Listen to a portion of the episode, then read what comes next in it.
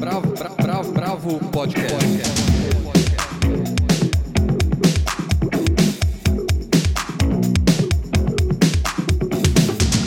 Olá, bem-vindos ao podcast da Bravo. Eu sou Guilherme Werneck. Estão aqui comigo hoje Helena Bagnoli, Almir de Freitas, Paula Carvalho e Andrei Reina, ou seja, toda a redação. A gente começa falando de Serotonina, o romance do Michel Houellebecq, que saiu pela Alfaguara. Depois a gente vai falar de Desmanche, o novo disco da Karina Burr. No Coração do Mundo, o filme que está saindo do Maurílio e do Gabriel Martins. Do novo disco da Virgínia Rodrigues, Cada Voz é uma Mulher. E aí a gente vai falar da peça As Cangaceiras Guerreiras do Sertão, com texto do Newton Moreno. A ocupação MXM no centro da Terra, ou Mirella versus Muep, e a minha obra-prima, o filme do Gaston Duprat, que está na Netflix. E para terminar, claro, o nosso momento Bartleby. Então vamos começar com o Almir falando sobre esse novo livro do Michel Houellebecq, que parece ser bem polêmico. Bom, então a gente começa com polêmica, né? Nesse livro do Michel Houellebecq, é um livro, é um livro novo, foi lançado há pouco tempo na França também.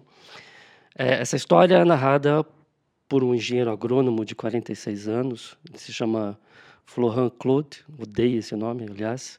E esse cara, depois de encontrar vídeo do sexo hardcore da companheira japonesa Yuzu, que era bem mais jovem que ele, com quem tinha uma relação já morta, ele decide desaparecer. E é, é isso mesmo que ele faz. Ele abandona o emprego no Ministério da Agricultura da França, deixa o apartamento que ele sabe que a, a ex-companheira não pode pagar.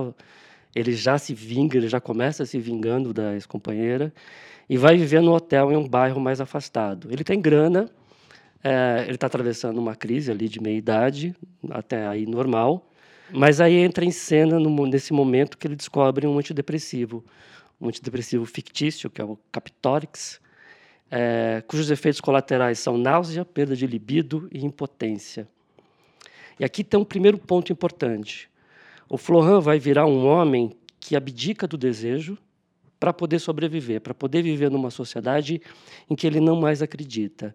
E aí você já já remete à obra do Houellebecq, que tem essa marca do niilismo, que é uma coisa muito francesa também, mas no caso dele até um pouco temporã, né? É, e, e, a partir daí se desenvolve uma narrativa absolutamente polêmica que, que, se refere a todo momento a essa obra do Houellebecq que se diz, né? A, a melancolia que ele desenha para o Florent é violenta, assim como o cinismo dele. E ele vai se tornar um personagem difícil de acompanhar do leitor. A, a reação uh, do leitor, ou, ou, melhor, de leitores, como a maioria de nós, pode chegar ao puro asco e repulsa desse personagem. Florent é bastante abjeto na maneira como se refere às mulheres e aos estrangeiros, de letões, búlgaros e holandeses, e também a ambientalistas, é, em certo momento, ele conta como ele sabota o próprio lixo orgânico reciclado do seu condomínio. Ou seja, você está de cara com. Não é nem um anti-herói, não é herói nem anti-herói. É uma pessoa que está ali para te incomodar, que está ali para te provocar, que está ali para mexer, inclusive, com, a, com, com, as barreiras ideológicas. Né? Porque a literatura do, do Houellebecq ela tem esse apelo é, à direita. Né? E isso, isso, obviamente, nos provoca repulsa diante do que ele diz, diante do que ele explicita nessa, nessa, nessa narrativa, mas também ele, ele oferece uma janela para a gente tentar entender como é que esse fenômeno acontece nas camadas médias da sociedade. Deixa eu fazer uma pergunta. Você acha que esse personagem do Houellebecq é, de alguma maneira, uma voz dele mesmo como escritor? Ou seja, você acha que ele está encampando essas ideias? Eu acho que, em parte, ele encampa, em parte, principalmente do ponto de vista econômico, e em parte a provocação. Né? Eu acho que tem um, um, uma vocação polemista ali, uma vocação de radicalismo, que é, que é bem própria da cultura francesa, né? de você ser muito enfático nas coisas que você defende, você ser muito enfático na maneira que você representa o mundo. Isso fica muito claro, e eu falo da questão econômica, por exemplo, porque nesse percurso do Florent, ele, ao mesmo tempo que ele vai percorrer a França e a obsessão dele são os amores que ele deixou ao longo da vida, que ele deixou para trás, que ele perdeu. Né? É, ele é um cara que está morrendo de tristeza. Isso vai ser dito no momento. Né? Tem essa tem essa questão com o antidepressivo. Né? O antidepressivo, o torna apto a viver em sociedade, mas não salva de si mesmo, né? É quando ele abdica do desejo. É, ao mesmo tempo que ele, ele, ele, ele percorre essas perdas pessoais, ele vai percorrer perdas que ele identifica na, na França, por exemplo. Então é importante é, que ele seja um, um engenheiro agrônomo, né? Porque no meio da narrativa, lá pelo fim, mais ou menos, isso sem dar spoiler, ele vai presenciar uma tragédia na Normandia, onde os produtores rurais locais se revoltam prejudicados pelas regras de livre comércio da União Europeia. E aí é, você tem o casamento das convicções do Hullebeck com, com a narrativa, com o personagem, porque esse personagem, ele, um, pelo menos em um momento, ele vai ser muito claro em dizer que os produtores rurais locais franceses estão sendo prejudicados pelas regras de livre comércio é, da União Europeia. Existe um movimento reacionário aí de contra o globalismo que ele encampa o Rollebeck e que o Florent personifica.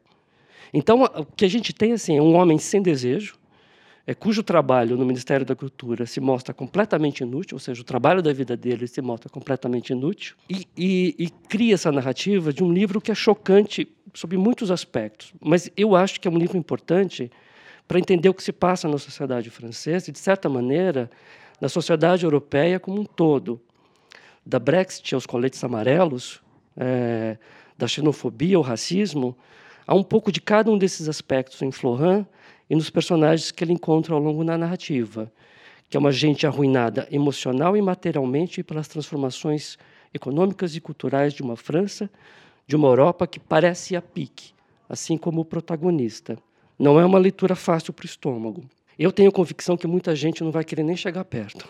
E eu entendo, mas novamente acho interessante, acho que é importante, até pelo que a gente está vivendo no Brasil no que ele revela, no que essa narrativa revela de aspirações, de ressentimento e dos temores das camadas médias da sociedade francesa. Porque boa parte eles estão por trás da ascensão dessa mentalidade de direita. E eu acho que só a formulação literária dessa mentalidade é algo que merece atenção, uma vez que por aqui não existe formulação nenhuma, né? só destruição. Bom, para quem quiser se arriscar, o Serotonina foi lançado pela Alfaguara, tem 240 páginas, custa R$ 59,90 ou R$ 39,90 em e-book. É, e no mundo em que as opiniões estão cada vez mais divididas, é muito importante você se abrir e ouvir opiniões que não sejam exatamente iguais às suas, ou o jeito que você pensa. E eu acho que esse é um dos papéis fundamentais da arte. Nesse ponto, acho que o Roleback faz um grande serviço. Né? É, não, eu só ia concluir, é isso. Eu acho que o Rolleback sempre foi polêmico, não é a primeira vez. Ele é o enfant terrible da literatura e acho que ele está aí seguindo o papel e a trajetória que ele sempre teve. Bravo, bravo, bravo, bravo. Bom, já que a gente falou de, de, de um lado do espectro, vamos para o outro. A Karina Bura acabou de lançar Desmanche, lançou Independente. É o seu quarto disco solo, ela que vinha do Comadre Fulozinha. E hoje a Helena vai falar do Desmanche. Eu fiquei muito feliz ao ouvir o Desmanche porque ele me lembrou a mesma fúria e aquela sonoridade punk rock and roll da pesada do primeiro disco da Karina, Eu Menti para Você, né? Que eu lembro que quando eu ouvi Eu Menti para Você, eu falei, nossa, é, finalmente uma real nova safra de cantoras da MPB. E porque a, a, a Karina, cantoras, intérprete é, e compositora no caso dela. Né? Então, Desmanche, para mim, tem o mesmo vigor, a mesma intensidade, a mesma polifonia e, e a, a, mesma diversidade de referências, além do caos necessário que reafirma a Karina como uma grande letrista e uma grande intérprete. Né? As letras nesse disco, para mim, estão muito afiadas, precisas, e agora com os tambores reinando ali, não tem bateria, né? a, a poesia transborda no talo da percussão, da guitarra, do baixo, das programações eletrônicas. Então, eu achei o, o disco realmente muito bom. Eu fui ouvindo e fui percebendo que ele vai ficando cada vez mais agradável a cada nova audição. E eu preciso confessar que eu tenho pela Karina Burr um, um respeito diferenciado da te, daquele que eu tenho pelo grupo das novas cantoras de MPB. Claro que hoje já não é tão mais nova. É, não que eu não goste, mas eu acho que a Karina é maior um pouco do que esse movimento. Ela tem uma originalidade pungente, ela não tem medo do sarcasmo, ela não se importa de cantar de forma ácida, de fazer uso dos seus gritos estridentes e, se for o caso, de assustar. Né? Então, em Desmanche, ela faz a produção musical junto com o Regis Damasceno. Todas as letras e as músicas do disco são de autoria dela, à exceção da faixa Filme de Terror, que é uma parceria com o rapper Max B.O., né, que é uma espécie de um bolero moderno, muito potente também.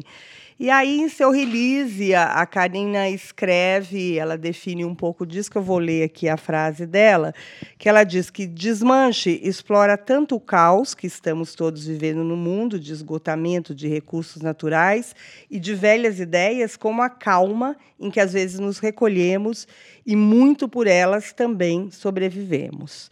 Então eu acho que é um descasso que vale ser ouvido. Gui, e as suas impressões? É, eu adorei o disco, até porque eu acho que ele não se relaciona só com os primeiros discos da Karina, ele se relaciona com todos. Tem muita aquela porrada que vinha das guitarras do Catatal e do, do Edgar Escandurra. Ele é uma evolução do Selvática, que é o último disco da Karina, porque é onde ela começa a investigar essa coisa dos batuques e dos maracatus de forma mais potente. Por outro lado, tem um lado soft no disco, ou seja, tem uma, um, um, um, jeito de embalar as canções que aí sim lembra muito o primeiro disco. Bom, eu achei um descasso, acho que tem a ver com essa personalidade da Karina, que é essa punk feminista incrível, que tem uma voz muito própria, ela, ela não parece com ninguém, ela parece com ela, e, e por isso eu acho muito incrível. Vale ver o disco, tem show no sábado no Sesc Pinheiros, às 21 horas, ingressos a 40 reais. Passa lá.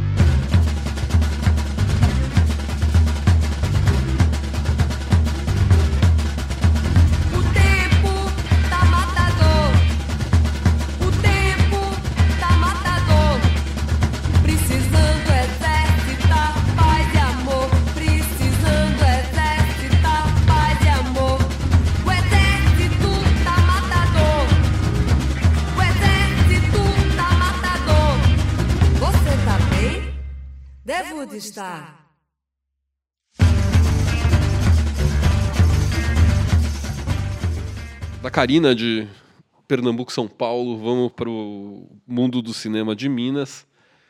Acaba de sair No Coração do Mundo, que é o primeiro filme da dupla de irmãos Maurílio e Gabriel Martins. Eles falam para a gente um pouquinho do filme. Vamos ouvir. No Coração do Mundo é um projeto que surge em 2012 a partir do desejo de fazer uma junção de dois curta-metragens da, da produtora, que é o Contagem e o Dona Sônia pediu uma arma para seu vizinho Alcides, e a partir também de uma compreensão de que aqueles dois filmes se comunicavam, né? ambos passam na, na mesma região, que é ali compreendido entre o bairro Laguna e o bairro Milanês, na cidade de Contagem, na periferia de Contagem, que por sua vez fica na Grande Belo Horizonte. E, e, e, a partir desse desejo, né, de, desse ajuntamento dos curtas, surgiu o roteiro e posteriormente o filme, né, o No Coração do Mundo. É, mas antes até disso mesmo, antes de, de, de rodar esses curtas, Gabriel e eu, a gente já, já nutria a vontade, o desejo de retratar os rostos do, daqueles bairros, né, que são os bairros onde nós é, fomos criados, onde nós crescemos. E, e esse, esse desejo foi crescendo nos, nos quatro anos que a gente frequentou a, a faculdade. Gabriel, Gabriel e eu somos formados em cinema pela UNA. E, e o tanto que o Contagem é um projeto de conclusão de curso nosso, e, e o Dona Sônia também foi feita ainda no nosso período da universidade. Então, acho que no coração do mundo ele surge a partir disso, de um desejo prévio de se filmar o bairro e também, posteriormente, do ajuntamento desses dois curtas. É, completando um pouco o que o Maurílio falou, É, a forma da gente contar essa história também, é, a gente optou por fazer um filme em que a gente pudesse explorar bastante assim planos muito variados e planos desafiadores também. É, a gente utiliza bastante plano sequência, a gente utiliza de planos muito elaborados que dialogam muito com o espaço, com os personagens, que fala muito de uma cinefilia muito grande que a gente tem, de uma vontade nossa de flertar com uma série de cinemas que nos influenciam, da nova Hollywood, é, o cinema que trabalha muito mise-en-scène, né, encenação mais elaborada. E aí esse filme nos dava a possibilidade, com a diversidade de personagens, de fazer algo muito rico nesse sentido. Porque cada personagem caminhava para um lugar diferente.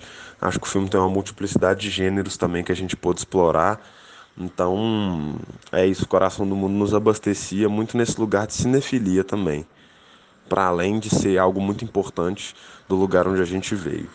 Bom, aqui esse, esse, é um filme que dividiu opiniões. O Andrei gostou muito, ele vai fazer uma apresentação, depois eu vou comentar. Bom, beleza, né? O, no, no Coração do Mundo ele, ele estreou essa semana, mas ele passou. No começo do ano ele estreou no, na seleção oficial do Festival de Roterdã, na Holanda, né? E ele. Esse foi o primeiro filme que a Grace passou, fez lá em Minas Gerais. A, a estreia dela no cinema, se não me engano, foi o Com Praça Paris, né? Da Lucia Murat. E aí ela fez esse filme, e foi durante essas filmagens que ela conheceu o André Novaes Oliveira que é o diretor de temporada, um filme que foi produzido depois, mas estreou antes, né? Entrou no circuito antes. O André Novaes ele foi o diretor assistente desse filme. Esse filme ele tem, pelo menos da maneira como eu entendi, ele tem mais ou menos duas partes assim. Na parte inicial ele começa um pouco parecido com esses filmes recentes do neorrealismo mineiro, assim. Tem algumas semelhanças com o Baronesa da Juliana Antunes e com os filmes do Afonso Shoa, como A Vizinhança do Tigre e o Arábia, que ele fez com o João, o João Dumans. Porque ele, ele tem esse interesse, como os irmãos Martins eles são ali de contagem, da periferia de Belo Horizonte, eles têm esse interesse em mostrar a paisagem, alguns personagens que têm em comum o, de viverem no que o professor Paulo Arantes chama de ciranda da viração. Tem uma mulher já com a idade de se aposentar que faz detergente caseiro e vende na vizinhança tem um cara que precisa sair do bairro porque cometeu um crime, tem uma mulher que quer trocar de carro para trabalhar de Uber, enquanto ainda mantém um emprego no salão de beleza, enfim. Só que eu acho que esse filme, mesmo nessa primeira parte, ele se distancia um pouco desses outros filmes, porque ele não tem um registro tão documental.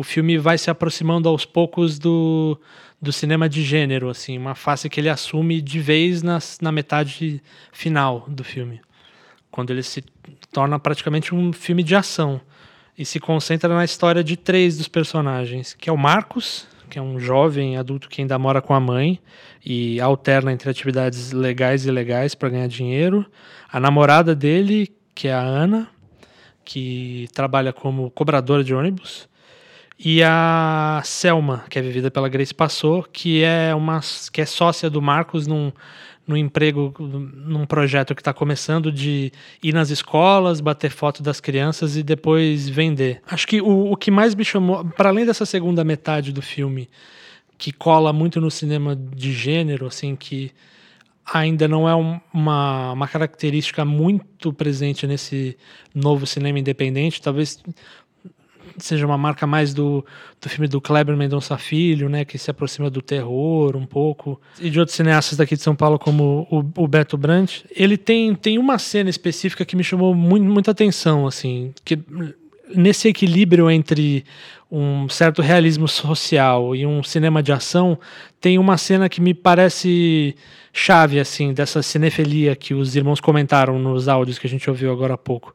É, na cena em que eles estão preparando o cenário para as fotografias das crianças, o Marcos e a Selma, eles, eles têm que testar ali a câmera, né, para ver como as crianças vão estar tá na fotografia. E eles se aproveitam dessa, dessa premissa realista para se aproveitar por alguns minutos da plasticidade que essa cena enseja, né? Porque tem uma iluminação propícia para aquilo, tem um cenário falso, tem toda uma coisa construída, de artifício mesmo, né? Inclusive, parte dessa cena é filmada, é, a câmera do filme registra o que o visor da câmera fotográfica mostra. E nesse momento é, é que a gente vê a Grace passou dando uma espécie de monólogo que explica o título do filme, No Coração do Mundo. E quando a gente olha a Grace ali no registro dos alunos e repara no nome da escola, está escrito Escola Estadual Carlos Reichenbach, que, enfim, no filme é, totalmente realista e tal, tem ali um registro metanarrativo ali, como esses irmãos que estão acabando de chegar no cinema se filiam a um tipo específico de cinema, né? Que é esse cinema independente. Eu lembrei até de um filme do Carlos, do o Lilian M, né? Que também tem esse equilíbrio entre o cinema de ação e, o, e a crítica social. Eu acho que, eu acho que é um, é um filme que mostra uma, uma faceta nova desse, desse novo cinema mineiro. Então acho que acho que vale a pena assistir. O que, que você achou, Gui? É, eu acho que sempre vale a pena assistir, mas eu não gostei. eu acho, diferentemente de você, eu acho que é um filme que se perde em muitos momentos. Eu acho que ele tem um roteiro muito fraco. Eu acho que essa, essa a apresentação dos personagens são, são personagens muito estereotipados. Eu não acho que eu não vejo profundidade, não vejo muita verdade e nem verossimilhança. Então eu acho que é um jogo muito diferente dos filmes do show ou da Juliana. Eu acho, acho que tem outro nível de cinema sendo feito aí. É, eu acho que os atores estão bem, mas assim eu acho como direção é, é uma direção muito fraca. Eu acho que não tem nenhuma. Se eles são cinéfilos, eles precisam ver mais filme para dirigir melhor. E eu acho a fotografia abominável. Assim, acho a fotografia muito, muito pobre. Então eu acho que é um filme que, entre uma trilha sonora também é, esquisita, entendeu? E eu não sei, eu, eu realmente não gostei do filme. Assim, para mim foi um suplício assistir o filme até o final. E eu acho que não tem essa graça, entendeu? As partes que, que teriam que ser de ação, elas não chegam nem aos pés de um roteiro do Bonassi, um, um roteiro do Massal Aquino. É, e a, e a, realmente, a, a parte de neorrealismo ali, ela é pobre. Eu achei, achei o filme pobre, assim. Achei o filme esteticamente pobre, achei o filme, em termos de ideia, também pobre, vacilante. Eu acho que é um primeiro filme, os caras podem super melhorar nos próximos, mas eu não, não realmente não gostei da experiência de, de assistir No Coração do Mundo. E tem uma outra fala que também se explica, que é quando o, o casal principal, né, do, do Marcos e da Ana, eles estão justamente nesse momento de decidir ou não se vão fazer, se vão partir para ação tal, que ele fala que vai levá-la para o coração do mundo. Né? Então tem, tem dois momentos ali essa, essa brincadeira com o título do filme.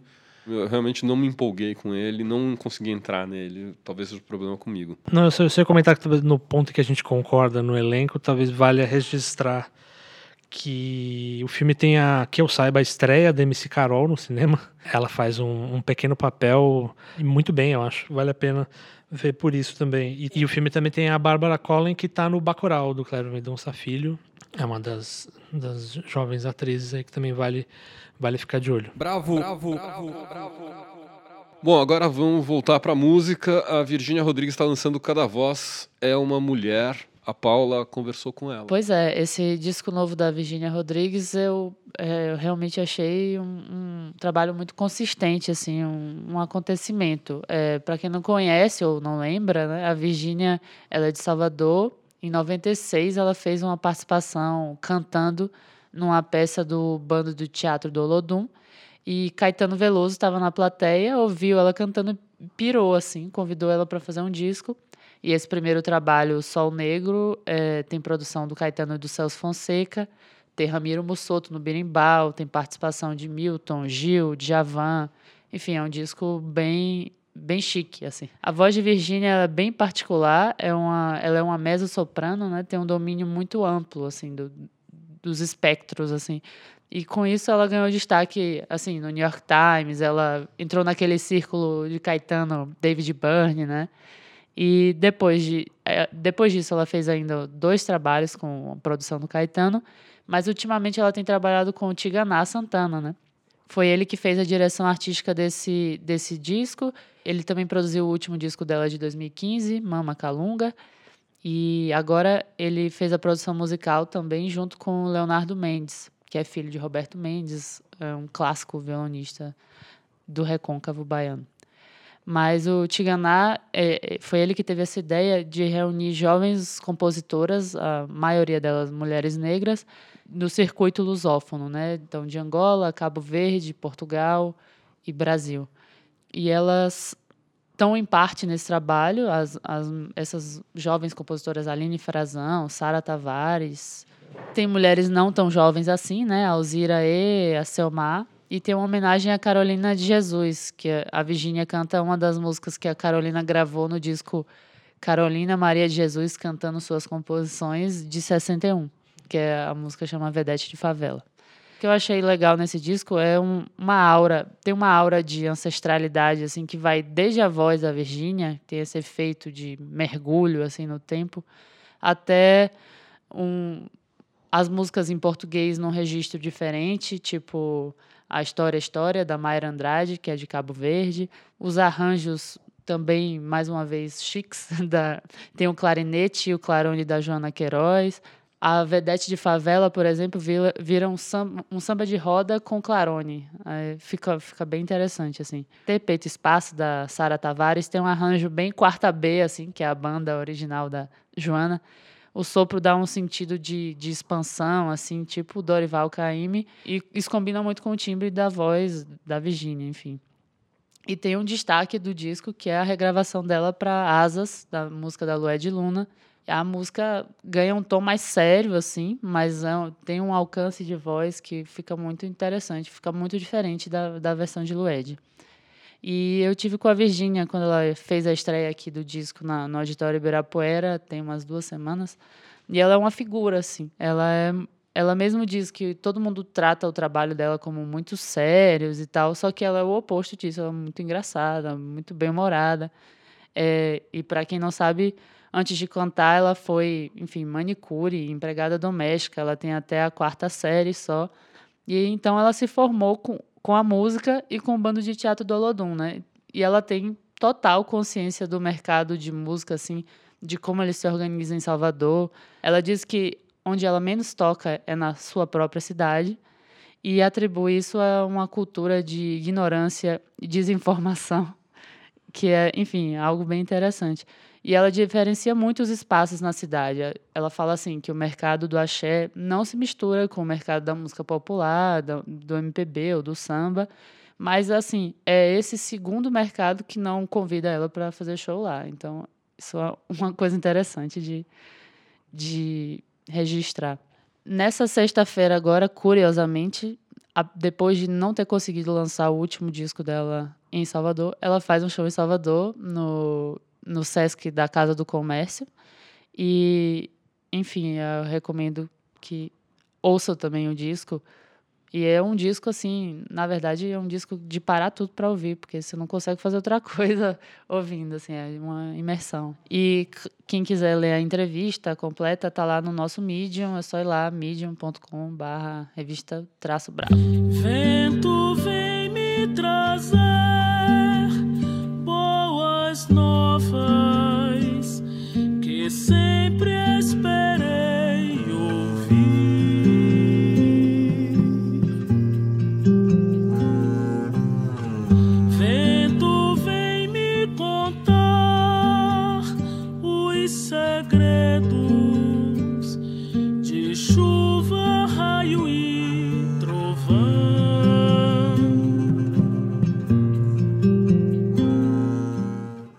Maravilha. Bom, agora vamos continuar no Nordeste. Está no, em cartaz no SESI, aqui em São Paulo, a peça As Cangaceiras Guerreiras do Sertão, com texto do pernambucano Nilton Moreno. Ele contou para a gente um pouquinho do processo de criação desse texto. Vamos ouvir. É, eu queria começar falando que, na verdade, eu estou há algum tempo envolvido nas minhas pesquisas, nas minhas buscas aí com a dramaturgia, em duas vertentes, que é uma representação né, cênica de uma história, de uma cultura, de um, de um lugar, de um possível olhar sobre o Nordeste, da história do país, e dessas vozes que estão fora do eixo centralizador normativo, não sei como dizer, mas uma certa periferia dessa história. É, mais notadamente a questão do, do homem de dentro do Brasil, do homem do Nordeste, do, enfim, do Homerinde, do... essas figuras é, É, então você, eu, eu, tento me aproximar sempre dessas figuras e dar protagonismo a elas.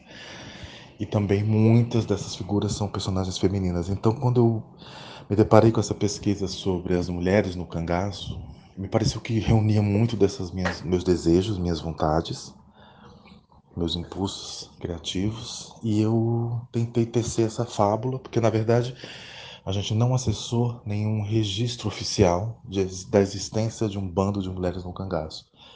Essa história é uma desobediência narrativa, no sentido de propor um ponto de fuga, mas e se houvesse, né? É, é uma história que tem a, a estrutura de um de alguém que está dentro de um sistema de opressão, que quando põe o primeiro passo para fora desse sistema de opressão, ela já está um pouco mais livre, né? E com isso contamina o movimento de todos. Então, no meu entender, uma peça que se utiliza dessa discussão sobre as violências contra o feminino, das mais sutis às mais agressivas, fazendo uma ponte entre o que essas mulheres viveram no cangaço, eh, esses espaços de agressão dentro do cangaço, que era aparentemente um espaço só de liberdade, de uma alternativa para uma outra dramaturgia né, de vida no feminino, mas onde elas também encontraram a reprodução dessas violências então a gente faz uma ponte entre o que está lá e o que é da nossa agenda hoje, o que está sendo discutido hoje. Essa é uma das ideias do espetáculo. Mas na verdade é uma convocação para a luta, né? É uma convocação para um pensamento gregário, é uma convocação para a mobilização, né? para o diálogo e para uma ação de resistência. Então acho que é isso que está no, no coração da peça, mas é, certamente defendido por essas mulheres e também pelos homens que estão em cena tentando se rever nessa, nessa questão, nessa mudança de poder aí que está sendo proposta na nossa história. Né? Porque é importante né, que a gente, homens e mulheres, pensemos isso juntos. Então, é, acho que esse é o, a motivação, né, o, o, o que carrega esse espetáculo. E ele vem dessa forma do musical, eu acho que também é, numa relação muito direta com com musicais que foram importantes né, em tempos de, na história da dramaturgia brasileira, em tempos de luta, de resistência. Eu acho que é uma linguagem que nos que nos contamina, que nos, que nos alavanca, que nos impulsiona. Nós temos um histórico né, com, essa, com esse, esse teatro musicado, esse teatro da música, esse teatro com música. E, enfim, então acho que foi uma, uma, uma, um recurso, né, uma, uma ferramenta muito interessante para a gente poder acionar o público, alcançar o público. Né? Então, acho que em resumo, vou me estender muito, mas acho que em resumo é um pouco esses eixos aí, essas premissas que nos organizaram. Né? Eu acho que, na verdade, é um espetáculo que se propõe solo, né, que vai ter uma trajetória de um protagonista, mas ele abre para uma para um coletivo, uma miríade de vozes, né? Para uma vontade coral, assim, uma vontade coletiva.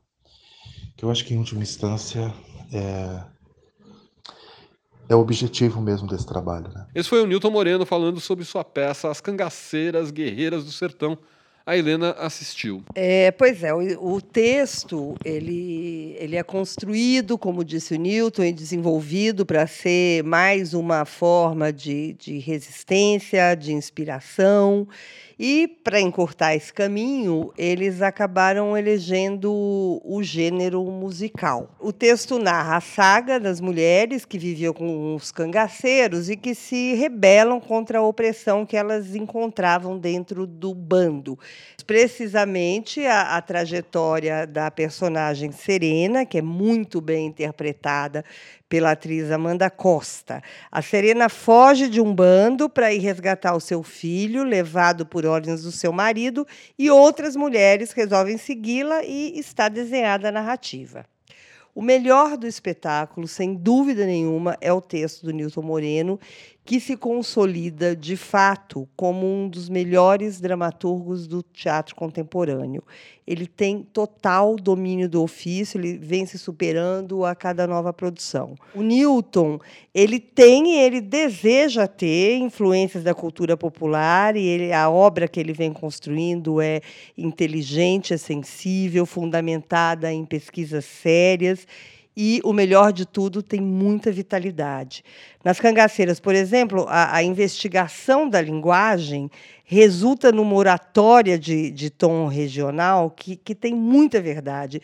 Os diálogos têm uma, uma sofisticação incrível, assim como as letras das canções. Grande dramaturgia. O espetáculo é dirigido por Sérgio Modena, ele alcança um belo resultado, não tem nenhuma exuberância, mas ele entrega uma montagem que é muito bem realizada, tem cenas boas, bem marcadas, e os atores estão muito bem dirigidos.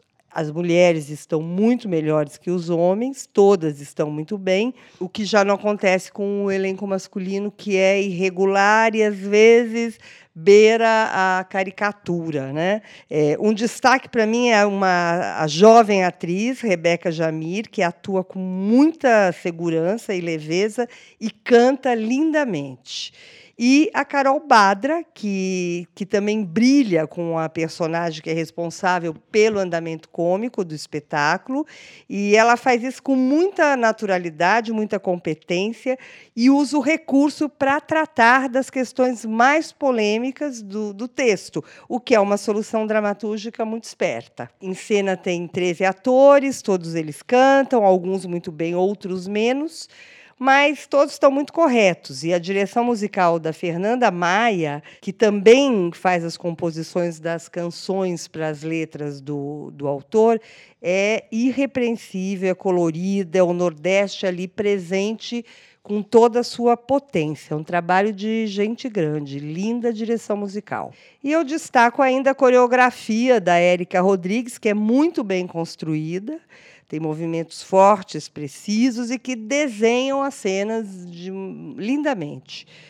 Agora, para mim, o grande mérito dessa montagem é a capacidade que ela tem de se comunicar com um grande público com muita generosidade, o que nem sempre é óbvio, né? É, tratando de temas importantes como violência e misoginia, com muito cuidado, com muito respeito. E quando o espetáculo termina, a plateia está emocionada, vibrando, e não há melhor resultado do que esse. Né? Então, As Cangaceiras do Sertão está em cartaz no Teatro Popular do SESI. Os ingressos são gratuitos, tem que retirar algumas horas antes, e ele fica em cartaz só até o dia 4 de agosto. Corre que dá tempo. E, e, como é que foi? Você teve lá, eu acho que uma das coisas que chamou a atenção a gente conversando foi justamente a plateia, né? Como é que era formada essa plateia? Porque não era uma plateia de teatro clássica, né? O Teatro Popular do SESI, ele tem uma plateia meio cativa, que sabe, que acompanha, que vai.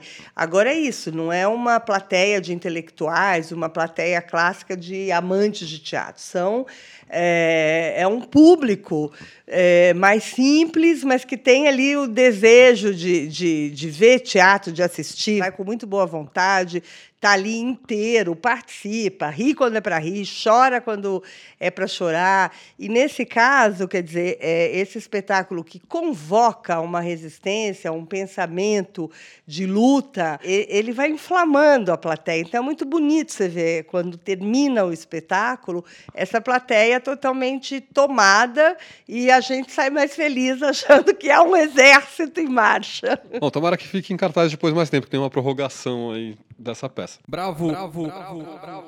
Agora a gente vai para uma outra ocupação de teatro radicalmente oposta. Nos últimos anos, o, o Teatro do Centro da Terra tem sido um local de, de resistência da música brasileira mais independente e mais desafiadora. Né? Ele tem sido palco ao longo de muitas temporadas de projetos de artistas que tomam o teatro por um mês é, normalmente com uma ou duas datas na semana, fazendo experimentos que, que resultam em alguma obra artística mais é, pujante. Aí já passou Negro Léo, Ava Rocha, Catatal, a turma do Quarta B. Um monte de gente já passou pelo centro da Terra. E agora, em agosto, começa uma nova ocupação no centro da Terra, que é da Mirella Brandi e do Moet Etmo.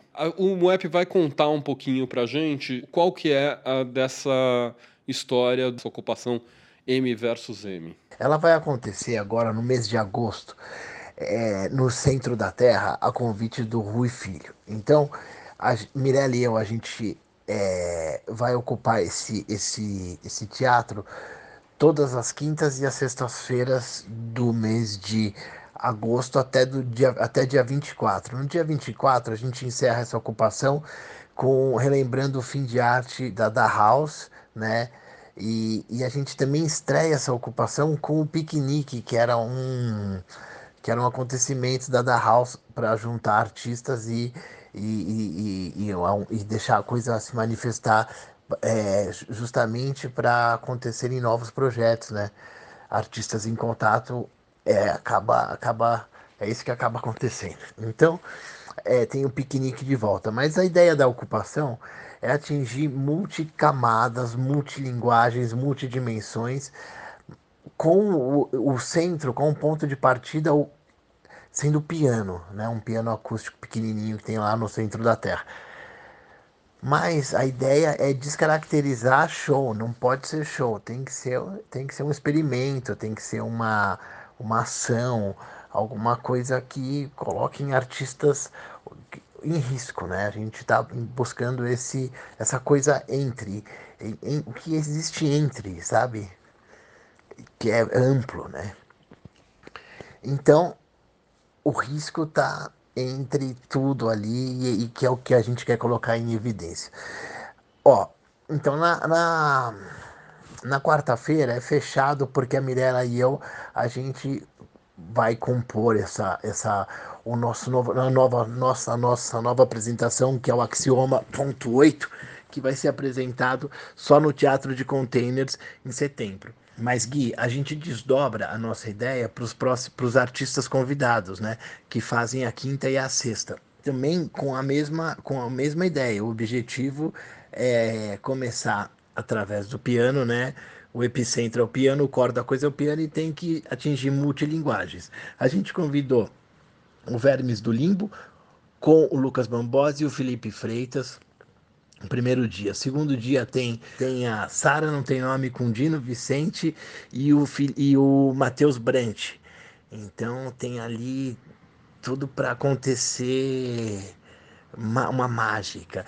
No próximo dia é, tem a Matheus Leston com o Thiago Cury, né, gerações diferentes, pianista e compositor Thiago Cury com com Matheus Leston, que é um que é um músico natural assim, uma coisa incrível e, e, e que também está em multi multilinguagens, multi, multidisciplinas, né? Junto com a Camila Schmidt, que que é cenógrafa, então o negócio tem tudo ali para pegar fogo.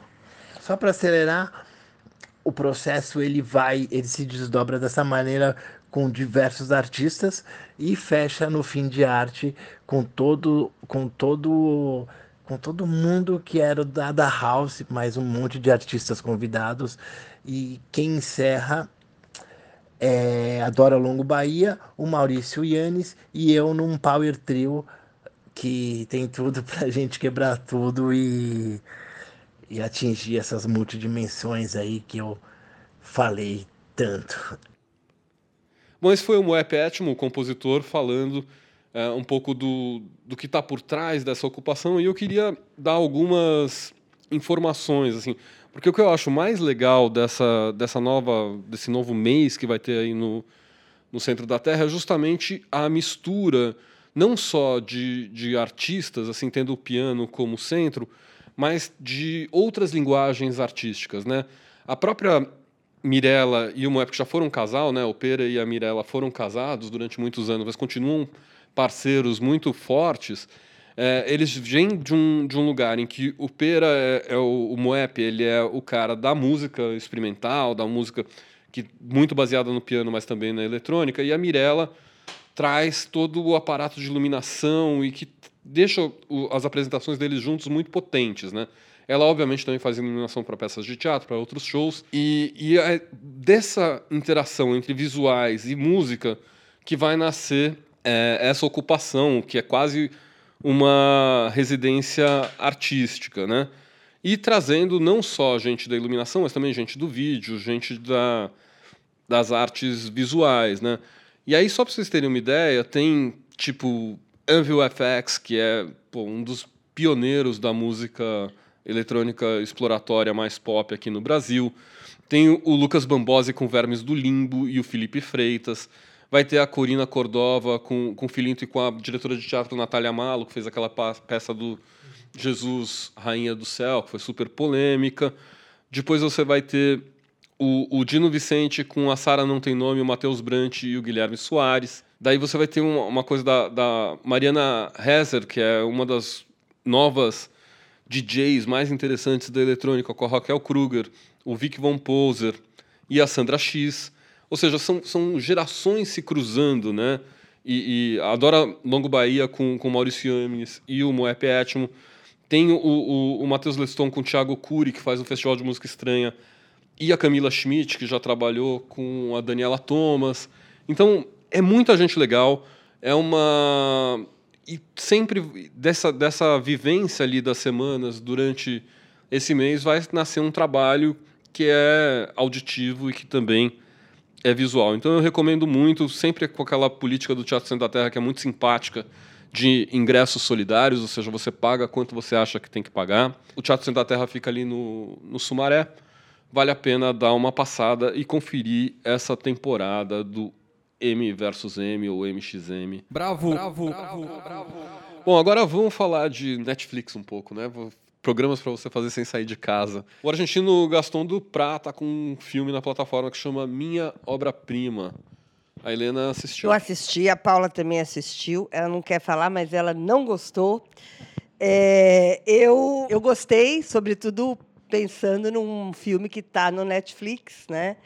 É, como é, eu, eu gostei, sobretudo por ser um filme para você ver em casa, exatamente. É, o filme é de 2018 e ele é classificado ali como uma comédia. É claro que é uma comédia argentina, que tem aquele humor ácido, incômodo, ah, de entrelinhas. E, e o que mais me agrada é a certa amoralidade que tem no, no, no, roteiro e que eu acho muito bom nesses tempos. O Gaston Duprat, ele normalmente trabalha no roteiro com seu irmão, aqui também não é diferente, mas ele sempre dividiu as suas direções com o Mariano Com, só que esse é o primeiro filme que ele dirige sozinho. A história é um, é um registro da amizade de dois personagens de conduta pouco ortodoxa, digamos assim, um galerista e um pintor, que são parceiros de, de longa data. Né?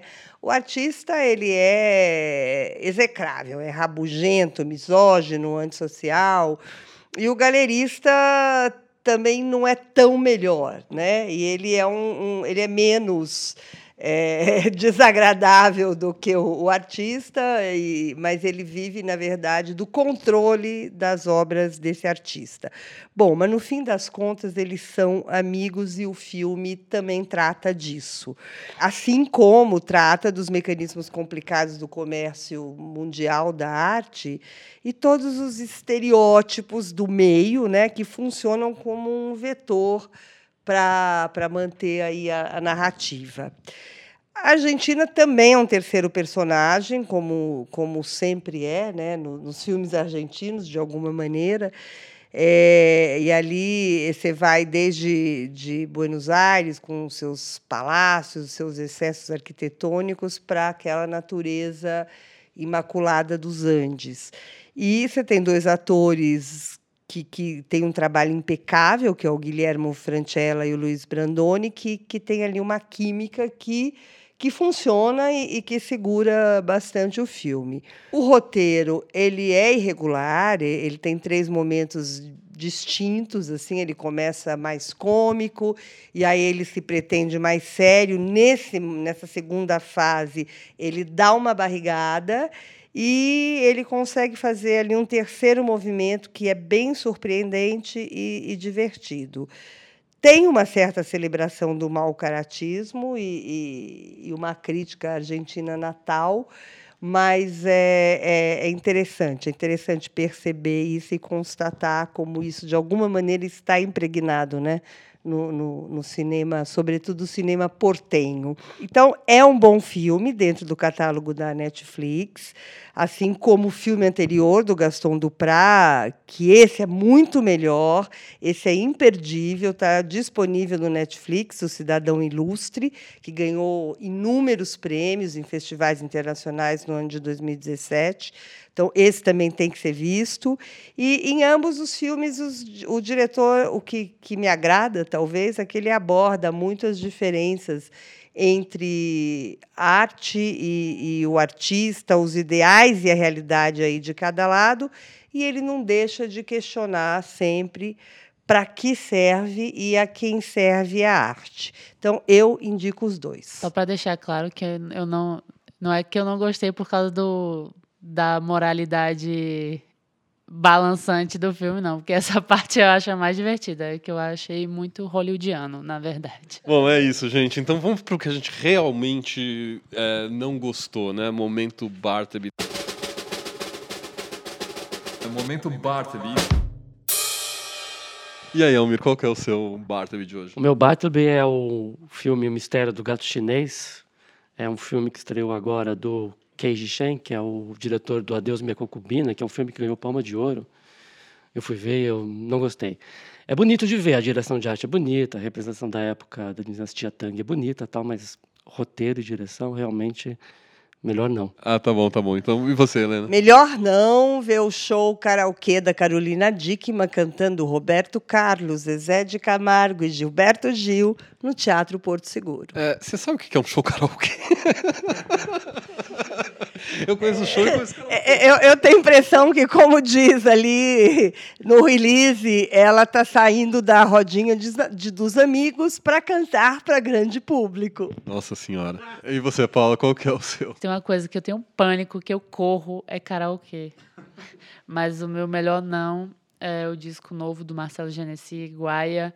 Eu acho, assim, ele é até um bom instrumentista, assim, mas eu acho é muita ingenuidade, assim, não, não dá, não dá. Estamos em 2019, né? É muita ingenuidade, gente. Eu acho o som mais anódino do Brasil. E você, André, qual que é o seu melhor não? É, então, eu peço que vocês imaginem uma paisagem, assim, de uma favela venezuelana com várias pichações, helicópteros sobrevoando, fumaça. E no primeiro plano, um cara exibindo uma cara de mal e músculos, um agente da CIA. Poderia ser só um cartoon ruim de esquerda, mas é o novo o pôster da nova temporada do Jack Ryan da Amazon Prime Video. Acho melhor não. Bom, eu, eu vou melhor não que é polêmico. Eu sei que os caras têm um público enorme, mas eu não suporto. É a turnê de 10 anos do Sanka Sec que está acontecendo na Casa Natura Musical. Para mim é total melhor não. Melhor dormir, tomar uma sopinha, fazer qualquer coisa ir para uma lavanderia do que ouvir Sankasek. Então é isso, gente. Uh, ficamos por aqui nessa semana. Semana que vem tem mais. Abraços. Bravo, bravo, bravo, bravo, bravo, bravo, bravo podcast.